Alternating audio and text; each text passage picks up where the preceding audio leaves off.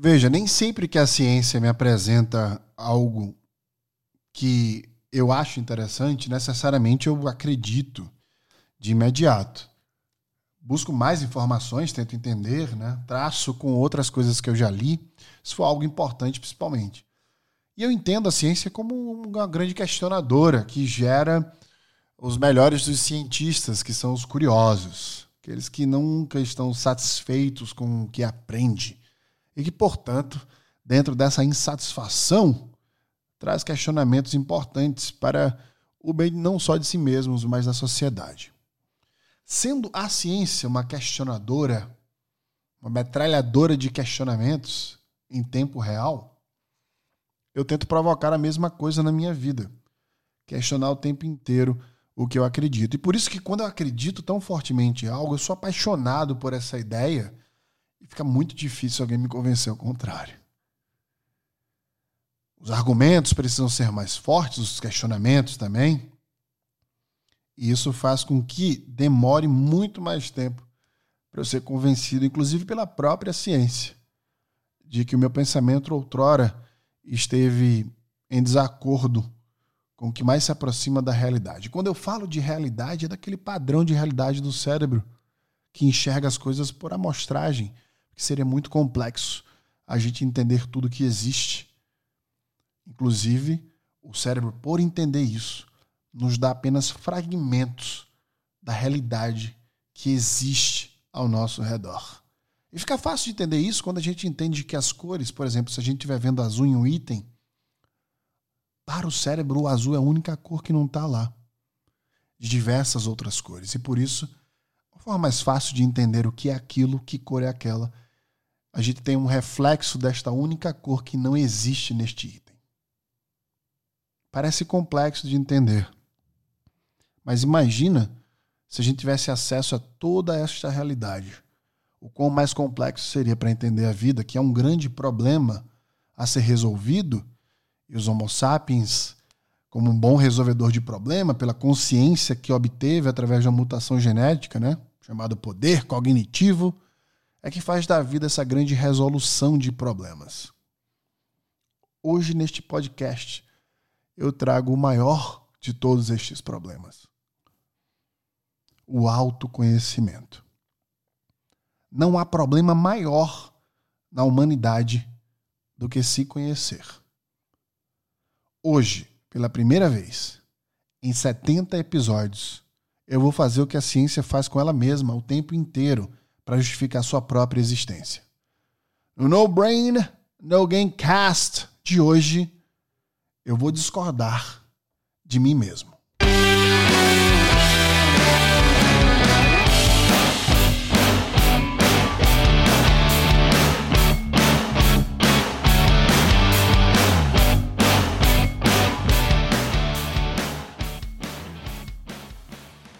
Foi lendo um artigo da Scientific American Mind que eu passei a entender que tinha muita coisa que eu não discordei no artigo e que eu discordei também, ou seja, concordâncias e discordâncias. Eu vou me permitir trazer essas discordâncias também e deixar para vocês o questionamento para que vocês consigam tomar as respostas que melhor se adequem à sua realidade. Lembre-se que a ciência nos ensina de que não existe uma resposta para, uma resposta para várias perguntas, né? existe várias perguntas para uma resposta. Ou seja, questionar aquela resposta é a melhor coisa que você pode fazer, questionar a sua crença. Adicionar perguntas a ela o tempo inteiro, em qualquer coisa que seja, é extremamente saudável para o bem da sua própria inteligência. O artigo que eu li na Scientific American Mind traz um questionamento enorme logo na capa. Do you really know yourself? Ou seja, Será que você realmente se conhece? São 10 passos questionadores que eu divido em dois podcasts. E no primeiro aqui a gente vai do 1 ao 5. Entrando no primeiro passo, o artigo fala que existe uma percepção totalmente distorcida de quem nós somos. Ou seja, a forma que a gente se percebe é distorcida da realidade. E essa distorção é realidade, é, essa distorção da realidade é resultado dessa imagem própria que a gente cria das ações que a gente tem no dia a dia. Por exemplo, você pode estar totalmente convencida de que você é uma pessoa boa e generosa. Mas muitas vezes o artigo sugere que você passa por moradores de rua sem sequer notá-los, sem perguntar se eles estão com frio, com calor. A vida segue, seus próprios problemas te envolvem. E o pensamento sobre quem você é, uma pessoa boa e generosa, pode ser muito mais pautado na sua vontade de ser bom e generoso do que na realidade.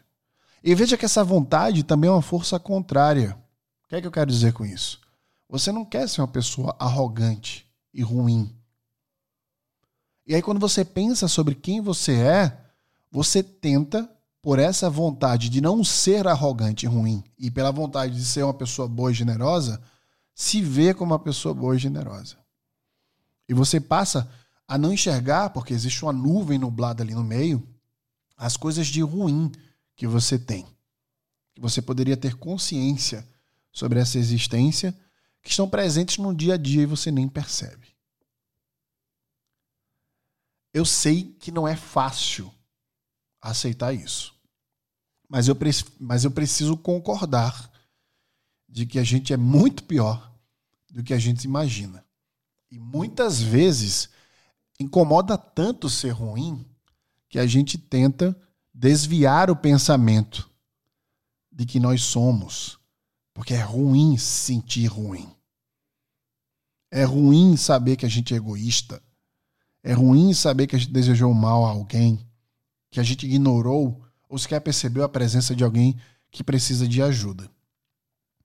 Este ponto é provocador e faz com que a gente tem essa meta de, no final deste podcast aqui, entender quais são os exercícios que a gente pode fazer para se tornar, para nos tornarmos né, humanos melhores. O segundo ponto é um, é um ponto que não é tão distorcido assim do que a gente já sabe, mas é igualmente importante.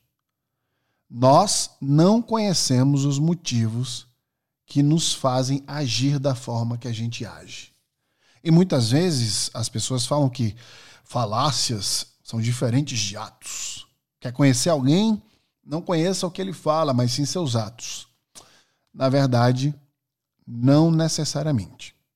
Os nossos atos, por vezes, como nós sabemos, são atos pautados numa sociedade que quer conviver com o mínimo que seja ali de respeito mútuo, né?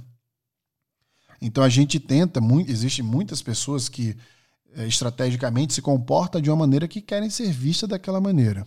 Querem ser vistas daquela maneira, aliás. Então, este segundo ponto, de acordo com este artigo, fala que este mistério que existe atrás dos motivos que nos fazem agir da forma que a gente age, traz um grande questionamento sobre a diferença do que a nossa reação emocional é versus o que a gente sente que deveria fazer. Não é novidade que as pessoas não podem agir da forma que elas pensam. A gente precisa de um crivo social ali para poder ter o mínimo de controle. Só que neste indicador, não sabermos o motivo que nos leva a agir faz com que a gente se conheça menos. Por que, que eu quebrei um copo quando estava com raiva? Por que, que eu empurrei alguém? Por que, que eu gritei? Veja que não é simplesmente dizer eu não quero gritar. É porque que existem pessoas que gritam quando estão com raiva, mas também existem pessoas que não querem gritar, que não sentem essa vontade de gritar. Esse motivo é um mistério e ele dificulta o entendimento sobre quem nós somos.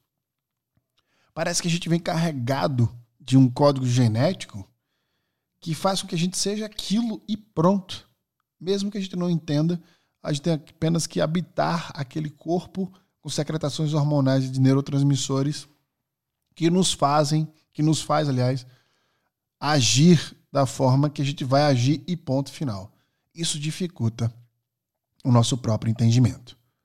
O terceiro ponto, este é um ponto fantástico. Eu já expliquei aqui várias vezes porque a gente tem essa necessidade mamífera de aprovação social. Mas veja que ponto interessante esse artigo traz.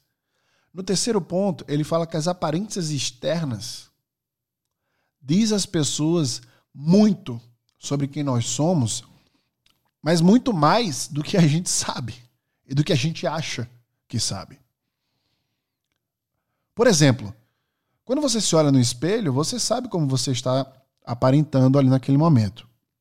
Quando você passa, quando você veste roupas, quando você coloca uma cor que você gosta, um óculos, um chapéu, você olha no espelho para poder se guiar. E as suas reações emotivas, a sua emoção, como é que você se guia? Como é você triste? Como é você alegre? Já parou para pensar nisso? Como é o seu rosto quando você está introspectiva? Muito provavelmente, a fração de conhecimento que você tem sobre as suas reações físicas em detrimento de uma emoção é muito pobre. Agora, olha que interessante, as pessoas que mais são próximas de você afetivamente são as pessoas que melhor te conhecem em relação, a, em relação à reação física que você tem sobre suas próprias emoções. Estas pessoas são verdadeiros guias, são verdadeiros guias físicas de reação emotiva para você. Elas sabem quando você está triste só de olhar para você. Quando você está com raiva, alegre. Não é simplesmente porque essas expressões são simples e fáceis de serem lidas, mas elas sabem sua forma peculiar de reação diante dessas emoções. Falar com essas pessoas te traz um poder de conhecimento muito grande. Porque eu sei que filosoficamente, quando a gente fala de introspecção, de pensamento sobre o pensamento, de quem é você, a gente tende a achar que o físico é descartado. O físico faz parte de um funil de emoção onde ele está lá no final. E a gente muitas vezes descarta o físico nesse processo de pensamento sobre quem nós somos. Nada melhor que alguém que seja ligado afetivamente a você para te guiar sobre como você reage de acordo com essas emoções. E é um conhecimento tão rico que faz com que você tenha mais influência sobre a forma que você vai reagir no ambiente de trabalho ou no ambiente que você se, sente, se sinta insegura, por exemplo. A gente entender como a gente está aparentando com essas características externas nos dá um poder muito grande sobre quem nós somos na nossa totalidade. É óbvio que quando a gente reage a coisas ruins e coisas boas, o sorriso ou o choro, por exemplo, são padrões de realidades fáceis ali, né? Da gente compreender. Mas eu estou falando aqui dos detalhes menores que são peculiar a quem você é. O quarto ponto é um ponto fantástico da gente fazer uma conexão muito boa com o que já foi dito para a gente até agora sobre o conhecimento de quem nós somos, o autoconhecimento. Muita gente fala que para a gente se conhecer em várias terapias, né, a gente deveria fazer um diário, uma pausa para reflexão. A gente deveria falar sobre o problema, a gente deveria pensar sobre o problema. O quarto ponto, discorda de tudo isso. Se você teve uma terapia ou tem uma terapia que alguém mandou fazer você um di... mandou você fazer um diário, de acordo com este artigo da Scientific American Mind, diários não são comprovadamente uma forma efetiva de se conhecer, de desabafar. Ele coloca o quarto ponto da seguinte forma: como ganhar distância das coisas nos ajuda a nos entender melhor. Ou seja, quando você escreve um diário, faz uma pausa para uma reflexão própria. Quando você quer conversar com alguém sobre aquele problema. Quando você quer, de alguma forma, ter um método que estabelece uma resolução sobre coisas difíceis que estão acontecendo na sua vida, Na verdade, a sugestão neste artigo é que o que acontece é o contrário. Ao invés de você resolver o problema, você imerge suas memórias dentro do problema. Você se joga dentro do problema de uma forma muito forte que se espalha dentro de você. Portanto, não há comprovação científica de que fazer isso vai resolver o problema para você. Entretanto, o contrário foi provado verdade. Se você providencia distância sobre o problema, você começa a se sentir como o problema tivesse sido resolvido de acordo com essa sugestão científica. Uma cientista chamada Erica Carrison, lá na Universidade de Toronto, ela fez uma releitura de uma literatura que falava sobre esta perspectiva e que questionava se este, o mindfulness, né, que se disseminou muito nestes últimos anos, né, ou seja, a meditação, o poder da meditação, de fato traria um conhecimento próprio sobre quem nós somos né, e aumentaria este poder de conhecimento. Quando ela faz a análise da, do mindfulness, né, da, da, de fato da meditação, ela na verdade traz pontos que nos revelam um risco muito grande. Quando a gente faz meditação de acordo com ela, a gente pode proteger o nosso ego ao invés de entendê-lo. Ou seja, ela sugere que a meditação nos ensina a deixar os nossos pensamentos simplesmente em ordem. Identifica eles, ordena eles, e que a possibilidade de resolver o problema e de se conhecer, na verdade, pela meditação é baixa. Ou seja, a meditação, de acordo com ela, não te dá um poder de autoconhecimento. Ela te dá um poder de entender o seu pensamento, mas não o que tem dentro dele, os motivos que te levaram a ter aquele pensamento. A meditação ela organiza as suas ideias. Elas não te, ela não te fala sobre o porquê e como você teve elas. E veja como isso é interessantíssimo de entender, porque muitas vezes as pessoas falam: preciso me conhecer melhor, vou meditar, vou fazer mindfulness. Tanto que o termo mindfulness, né, como é um termo de preenchimento de, de mente, né? Como se sua mente fosse dotada de um conhecimento de si que você tivesse acesso e entendesse. Ela desmistifica a meditação dizendo que não. Você conhece organizando o que está o pensamento, mas não por trás dele. E o quinto ponto nos traz esse ponto interessantíssimo, que é um é um serviço maravilhoso, principalmente para a era agora dos falsos heróis, que eu já gravei sobre isso né, na internet. Nós pensamos que somos melhores do que nós realmente somos. Este ponto é maravilhoso. Há, um, há um, uma pesquisa de um cara chamado Dunning-Kruger.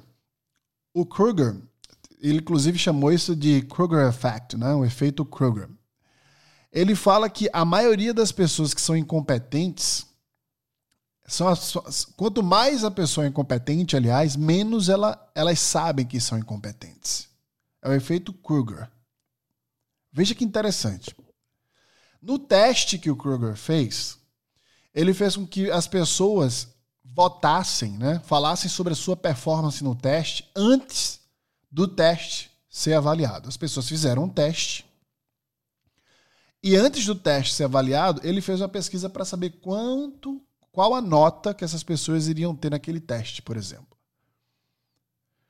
Os participantes colocaram a performance muito além da realidade do que ela realmente foi. A maioria esmagadora dos participantes exageraram no seu, nas suas habilidades cognitivas achando que eles eram muito melhor do que o teste depois apontou, apontou sobre eles. Então, de acordo com esse teste, ele chegou à conclusão de que, naturalmente, os Homo sapiens se vendem, em sua grande maioria, de uma forma melhor do que eles mesmos acham que são. Aliás, perdão, do que eles mesmos são, não que acham. O que isso quer dizer? O tempo inteiro a gente fica se vendendo de uma forma muito maior do que a forma real de entrega que a gente tem e que a gente pode dar. Mas veja que interessante ele fala sobre como a gente pode moderar essa inflação de poder cognitivo que a gente tem. Ele ainda aponta, antes de eu falar de como, a gente pode é, é, moderar, que isso acontece porque as pessoas notaram os benefícios de inflar o seu próprio poder cognitivo. A gente tem vários exemplos aqui no Brasil de pessoas que inflam seus currículos, que inflam seus resultados. Então, as pessoas perceberam que inflando sua própria performance, elas conseguem melhores empregos, elas conseguem melhores acessos, melhores networkings, ou seja, elas conseguem vender mais qualquer coisa que elas estejam vendendo. Isso traz uma falsa percepção de autoridade, que elas muitas vezes, acredite, acha que tem e que na realidade não tem. Do contrário, também é interessante falar. O mesmo estudo fala que as pessoas que são depressivas ou entram em depressão são as pessoas que entram no modo extremamente brutal da realidade. Ou seja, se por um lado existem pessoas na maior parte do tempo inflando sua própria inteligência, do outro lado, temos pessoas inflando a realidade do que elas são de uma forma negativa. De um lado temos os falsos heróis, os vigaristas, do outro, os depressivos. É óbvio que eu não preciso dizer que o melhor dos dois mundos é o balanço, onde você tenta a maior parte do tempo se aproximar de quem você é, através desses processos que eu passei para vocês aqui nesses cinco pontos. Vou terminar esta primeira parte resumindo algumas coisas e sugerindo outras. Primeiro ponto e o mais importante de tudo é que pensamentos, no final do dia, são apenas pensamentos. Que o que importa é a é habilidade de você se sentir bem e não de saber a, a verdade absoluta sobre a sua existência. Se a gente ficar querendo descobrir a verdade absoluta sobre todas as coisas, a gente vai passar muito mais tempo tentando descobrir, se sentindo mal por não saber entender, do que de fato frequentando as áreas da vida e de si mesmo que já estão ao nosso alcance e que podem fazer com que você tenha uma vida muito melhor. Quando a gente observa os nossos caminhos, os nossos propósitos, a gente tem, portanto, um equilíbrio entre não ser depressivo e também não inflar demais a nossa própria existência, nosso próprio poder cognitivo. O meu conselho para vocês, para esta primeira etapa, é de que está claro para mim que a ciência mostra o tempo inteiro, mesmo em suas discordâncias, que ter propósito em que você faz nos afasta do julgamento próprio de sermos tão duro com nós mesmos. Quando você acorda para trabalhar sabendo que o que você está fazendo está ajudando a humanidade de alguma forma, ou que você tem um trabalho paralelo, um que paga as contas e outro paralelo, que faz com que você se sinta completo, que faz com que você tenha valores e propósito colocado ali na ponta para que você possa executar, nos aproxima mais do que a gente chama de felicidade. A ciência mostra que se você tem um trabalho apenas para pagar as suas contas, que você tem um trabalho apenas para ser aceito socialmente, você está se afogando no oceano de si mesmo, onde você se perde dentro dele. E quanto mais você fica nele, mais distante de si você fica. Eu já falei em outros podcasts aqui que quanto mais você é original, maior a atividade no seu córtex pré-frontal, que fica ligeiramente ali atrás dos seus olhos. Ou seja, eu me atrevo a concluir esta primeira etapa unindo todos os artigos que eu li para dizer para você que quanto mais você faz o que você sente vontade de fazer, mais você sente como você é e mais fácil de você se entender. Lutar contra a nossa própria vontade muitas vezes pode nos afastar de quem nós somos. Eu não estou aqui falando para você ofender ninguém. Se não for ofensivo, se não for machucar, se não for contra a lei, exerça quem você é. Quanto mais você se aproxima dessa sua vontade, mais você está sendo original e respeitando quem você é e o que você veio fazer aqui em relação à sua existência. O que eu quero dizer é que quando você está nervoso ou nervosa, muitas vezes você reage dessa forma. A sua reação é daquela forma que você quer fazer. Imagine se você vê uma cena onde alguém está batendo uma criança na sua frente. Como é que você reagiria? Na hora do nervosismo, a gente fala. Eu reagiria dessa forma ou dessa forma. Eu não estou convidando você para ficar nervosa na vida o tempo inteiro para poder reagir com verdade sobre o que você sente. Eu estou convidando você a pensar no porquê você espera ficar nervosa para poder reagir com verdade. Entre o egoísmo e a felicidade, existe apenas um fio de cabelo. Eu sempre falo: egoísmo e felicidade são temperos do mesmo prato. Obrigado. Eu vejo você no segundo podcast sobre quem você realmente é.